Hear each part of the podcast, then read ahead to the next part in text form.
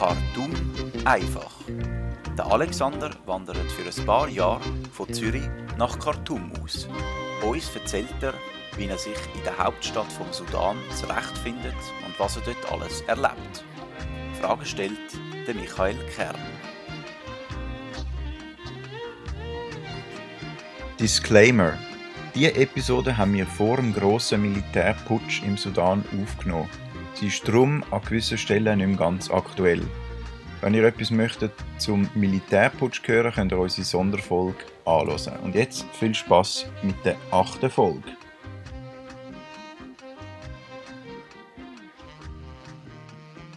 Hoi Alexander, ich freue mich, hat es wieder geklappt, obwohl wir kurz ein bisschen technische Probleme haben auf meiner Seite.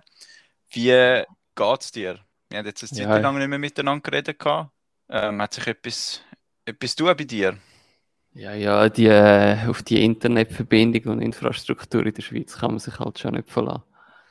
Äh, von, von, mir, von meiner Seite äh, auch, noch, auch noch liebe Grüße, äh, Sali Michi. Ja, nein, äh, du, es war eigentlich, es war eigentlich recht ruhig gewesen in letzter Zeit. Also, Also ich habe gelesen, Putschversuch im Sudan vereitelt.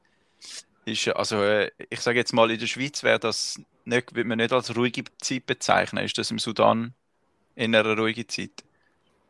Ja, es kommt natürlich immer ein bisschen darauf an, inwiefern du dort, äh, dort involviert bist. Also es ist immer, es ist, generell ist es immer ein bisschen klar, wo, wo es wird Reibereien geben.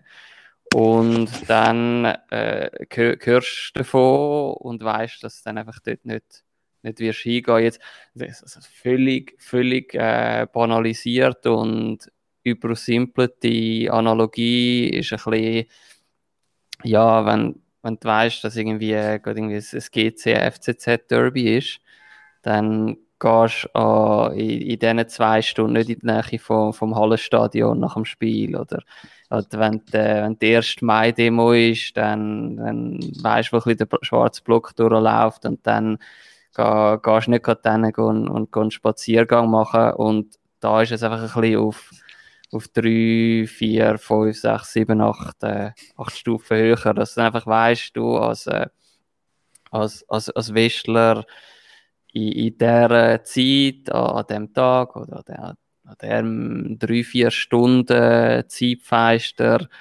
gehst, gehst einfach nicht in, die Nähe von irgendwie Ministry of Defense oder an die, so die strategisch relevanten äh, Brücken und so, da gehst, du dann einfach nicht an. Und äh, also der Militärputsch, wo, wo wir jetzt gerade letztens äh, hatten, der, der vereitelte, das ist von, von Anhänger gsi vom, vom ehemaligen äh, ja, äh, Diktator vom, vom Sudan, ähm, ähm, Bashir.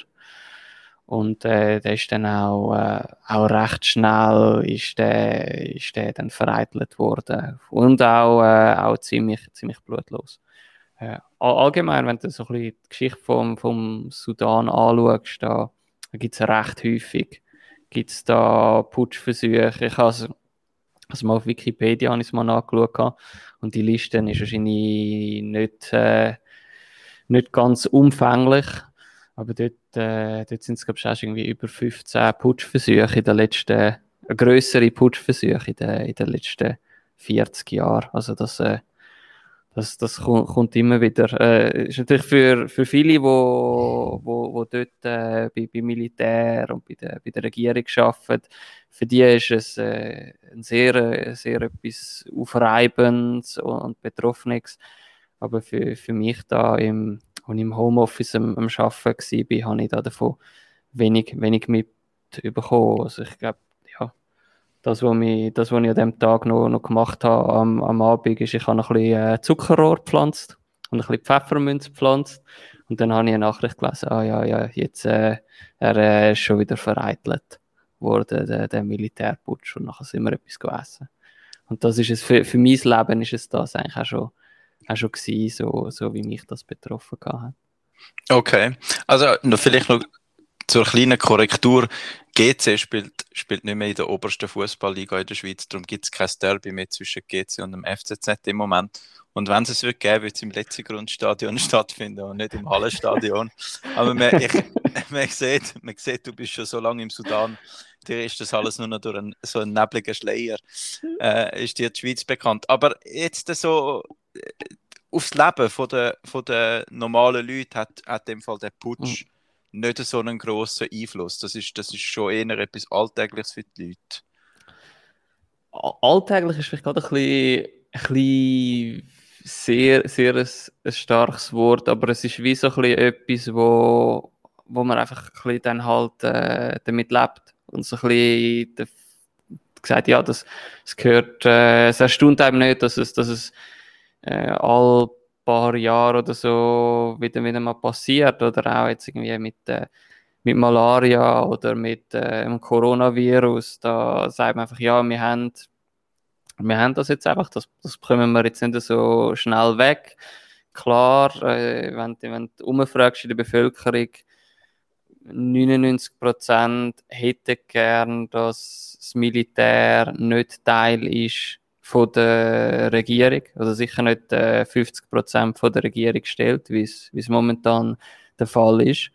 Aber man, ja, man, ein grosser Teil sagt, ja, es, es ist halt einfach ein bisschen so und äh, man protestiert, man protestiert vor allem, wenn es äh, darum geht, über Lebensmittelsicherheit oder äh, Arbeitssicherheit. Das sind, das sind vor allem die, äh, die, die grossen Probleme, wo, wo die Leute da jetzt bewegen, ob jetzt, ob jetzt Person X oder Person Y das Land anführt. Das ist, sicher auch ein, ein, wichtiger Faktor. Was die Leute äh, momentan extrem belastet, ist, dass, dass Lebensmittelpreise sehr stark aufgeschossen sind in den, in den letzten zwei, drei Monaten. Und dass auch wichtige Routen momentan quasi blockiert sind, zu einem, zu einem größeren Teil. Also im, im Sudan hast du Khartoum, das ist die große Hauptstadt, im, im Zentrum vom Land. Und dann hast du Port Sudan, was so die zweitgrößte Stadt ist. Und wie es der Name sagt, das ist ein, ein Hafen am, am Roten Meer. Und das ist so ein bisschen ja, das größte Tor zur Welt für, für den Sudan. Also da ist äh, das Öl geht, äh, geht dort gross raus und all die, die Importgüter kommen dort rein. Und momentan hast du dort äh, rechte Blockaden für, für Güter äh, Güter und so. Und das hat jetzt ein bisschen dazu geführt, dass, dass Lebensmittelpreise sehr stark gestiegen sind in letzter Zeit.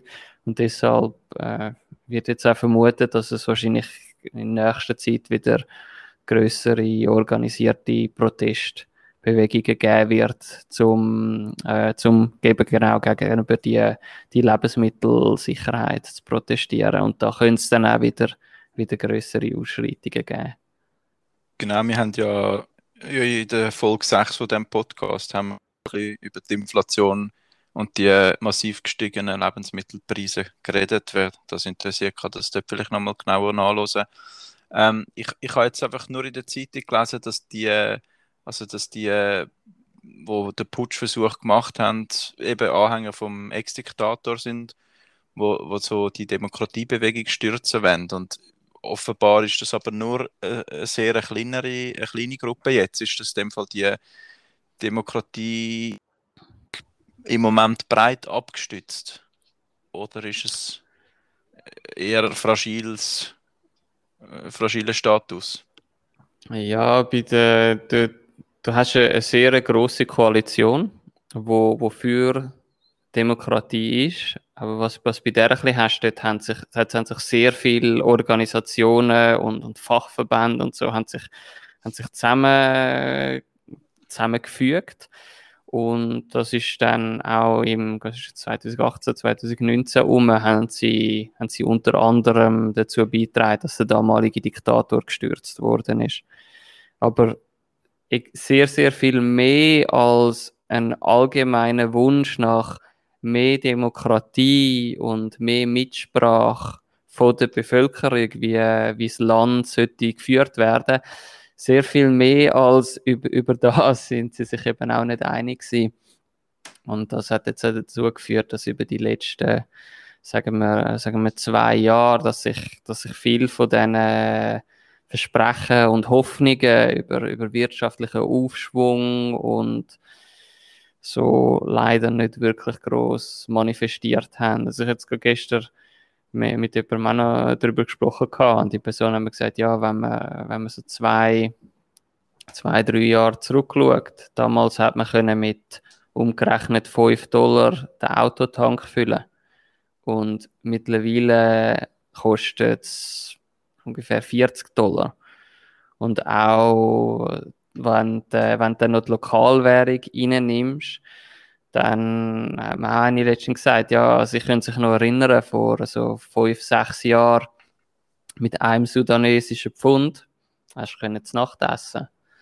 Und wenn jetzt irgendwo in so ein kleines äh, äthiopisches Restaurant oder so reingehst, ist ja, also da ist, äh, ist gut möglich, dass da irgendwie pro Person äh, 3000 bis 5000 sudanesische Pfund zahlst.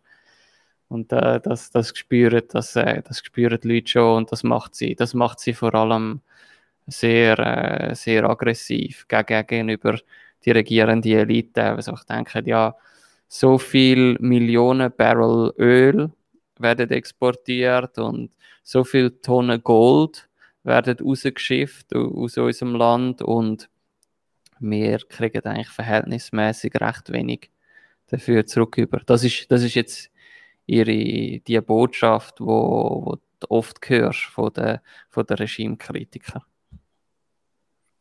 Also es ist ein bisschen so, wie man das ein bisschen im Hinterkopf hat, wenn man äh, an afrikanische Länder denkt. Es ist instabil und es, es bestehen konstant Spannungen. Du hast jetzt mir auch noch erzählt, du willst nächsten Monat äh, noch nach Äthiopien reisen und äh, hast, hast du dort auch schon dich gefreut drauf und hast jetzt aber gesagt, dass es doch auch dort Schwierigkeiten gibt, auch aufgrund von politischen oder von der Sicherheitslage. Das ist, ja, das ist leider genau richtig. Wir hätten, äh, wir würden gerne go, go Addis besuchen, also die Hauptstadt von Äthiopien, und dann vor allem von, von Addis auch noch ein bisschen weiter ins Landesinnere wäre wär wir gerne noch gegangen für, für ein paar Tage. Oder man sagt, ja, je, je nachdem, äh, nach welcher Quelle angehst, ist ja Äthiopien ist so die, der, der Geburtsort von der, von der Menschheit, wo die, wo die, wo die ältesten Menschen vor, vor tausenden Jahren damals, damals hergekommen sind. Und da, da hat sehr, sehr wertvolle Museen auch oder auch äh, architektonisch sehr wertvolle die ersten Kirchen, die dann teilweise auch im Untergrund gebaut worden sind und architektonisch extrem wertvoll sind. Das Problem nur ist, ein, großer Teil von denen ist im Tigray-Gebiet und ja, wird sicher jetzt auch mitverfolgt hast, wie in den Nachrichten Äthiopien ist einem verlängerten Zivilkrieg wo die Tigray-Region momentan in aktivem Konflikt ist mit der zentralen Regierung von Äthiopien und so wie es dort äh, aussieht, wird das, wird das sicher noch äh, ein recht langes Zeitchen so weitergehen. Also man hat jetzt da auch von, von Äthiopien, das ist nicht, äh, das ist nicht nur ein, sondern ein, ein, ein kleines Scharmützel oder so etwas, da hast du jetzt auch schon gemäß HCR und, und so hast du schon ich glaube, irgendwie 100, 150.000 Flüchtlinge im, im Sudan, alleine jetzt vom, vom Zivilkrieg in Äthiopien. Und da, ja, sind wir ein bisschen wieder wie bei dem, bei dem, wo wir vorher darüber geredet haben, über äh, Militärputsch und, und Protestbewegungen. Äh, es ist sicher ein sehr schönes Land und die Menschen dort sind, sind sicher extrem freundlich und, und nett und alles. Aber in, in diesen schwierigen Verhältnissen, da gehst du besser einfach leider nicht dorthin. Aber es ist sicher noch auf der, auf, auf der Bucketlist. Und all die Leute, die ich, ich kenne, die, die schon gewesen sind, haben sehr gut äh, darüber berichtet, dass es, dass es wirklich ein, ein, faszinierendes Land ist, wo, wenn man Gelegenheit hat, dann sollte man es wirklich besuchen. Äthiopien ist ja auch eines von, ich glaube sogar das einzige afrikanische Land, wo nie äh, von einer Kolonialmacht besetzt worden ist und dementsprechend auch sehr viel Eigencharakter hat, wo, wo in gewissen anderen Ländern von, von Afrika dort äh, westlicher westliche Einfluss einiges mehr, mehr auf sich aufs Land ausgeübt hat, als das bei Äthiopien der Fall ist. Aber ja, es ist, es ist, es ist auf der Bucketlist, aber ja, bei, äh, bei so schwierigen äh, Krieger ist äh, teilweise auch gewisse, gewisse Terroraspekte drin, da, da, ja, da gehst du besser momentan einfach nicht dorthin.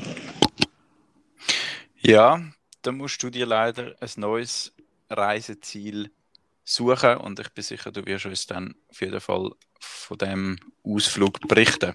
Und wenn du auch gerade noch das Stichwort Terrorismus erwähnt hast, nächstes Mal werden wir über eine andere sehr illustre und bekannte Figur aus dem Terrorismus äh, reden, wo du mir erzählt hast, dass die äh, ja fast schon dein Nachbar ist oder war. Aber was es mit dem auf sich hat, da wirst du uns dann nächstes Mal sicher etwas dazu erzählen. Da würde ich mich für heute bedanken, für die Ausführungen. Und wir sehen uns nächstes Mal wieder. Mhm. Ja, das, äh, das wird eine interessante Episode. Wir sagen jetzt, sagen jetzt noch nicht, welche, welcher Terrorist äh, da, das war, wo da die diverse Jahre etwa, ja, also etwa 10, 10 Minuten von mir entfernt gewohnt hat, aber es wird, äh, es wird eine interessante Episode. Von dem her, äh, merci vielmals fürs Zuhören und, und liebe Grüße aus Khartoum.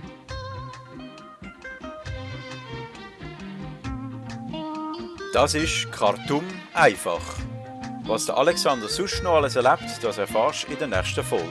Bis dahin kannst du uns sehr gerne eine positive Bewertung hinterlassen oder uns mit ein paar Franken unterstützen. Alle Infos dazu findest du in den Show Notes. Danke vielmals fürs Zuhören und bis zum nächsten Mal.